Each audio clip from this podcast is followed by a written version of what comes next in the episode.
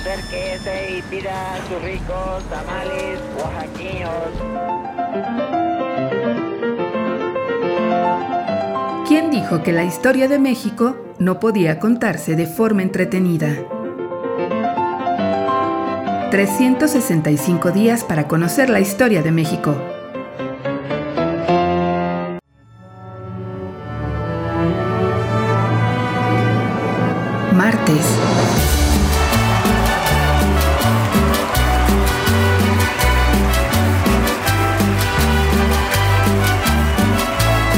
Bailar con la más fea. Resurrección.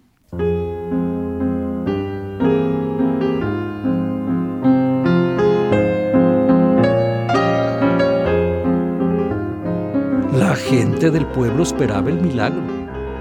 Con la Semana Santa a unos días, el desolador ambiente que había reinado en la Ciudad de México desde el asesinato de Madero parecía desaparecer. A solo un mes de su muerte, la gente abrigaba una esperanza, poniendo a prueba su fe.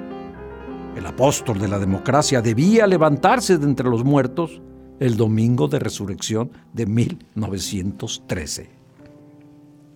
Al menos ese fue el rumor que surgió dentro de algunos círculos espiritistas, donde se decía se había manifestado el espíritu del mismísimo Madero. Nadie en su sano juicio hubiera considerado serio el rumor. Sin embargo, mucha gente comenzó a peregrinar a la tumba del expresidente asesinado. Su tumba en el Panteón francés de la Piedad semejaba a un hermoso jardín Decenas de arreglos florales, coronas, hojas con poemas y pensamientos llenaban de luz aquel triste lugar. Te faltaba morir así. Esto es tu apoteosis, se alcanzaba a leer en su sepulcro. Conforme transcurrían los días, la población se manifestó sin temer a las brutales represiones del gobierno. Estudiantes, obreros, y hasta un grupo de 200 mujeres colocaron una impresionante ofrenda en la tumba de don Panchito, con un listón que decía, a nuestro querido presidente, Francisco I. Madero. Al acercarse la fecha esperada, el gobierno de Victoriano Huerta, Chacal, tomó sus providencias. Pusieron soldados alrededor del panteón se temía que sacaran el cadáver y para que no dijeran que hoy, domingo de resurrección, había resucitado. Por más que hacen a los ojos del pueblo, no es posible diferenciar a Judas Iscariote de Huerta.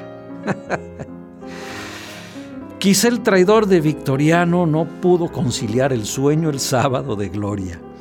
Cuando amaneció el domingo y sus secuaces le informaron que nada había sucedido, Posiblemente respiró con tranquilidad. Todo el día hubo peregrinaciones hasta la última morada del apóstol. En el más allá, seguramente, Madero sonrió complacido. Desde el momento de su muerte, había resucitado en la conciencia nacional. Bailar con la más fea.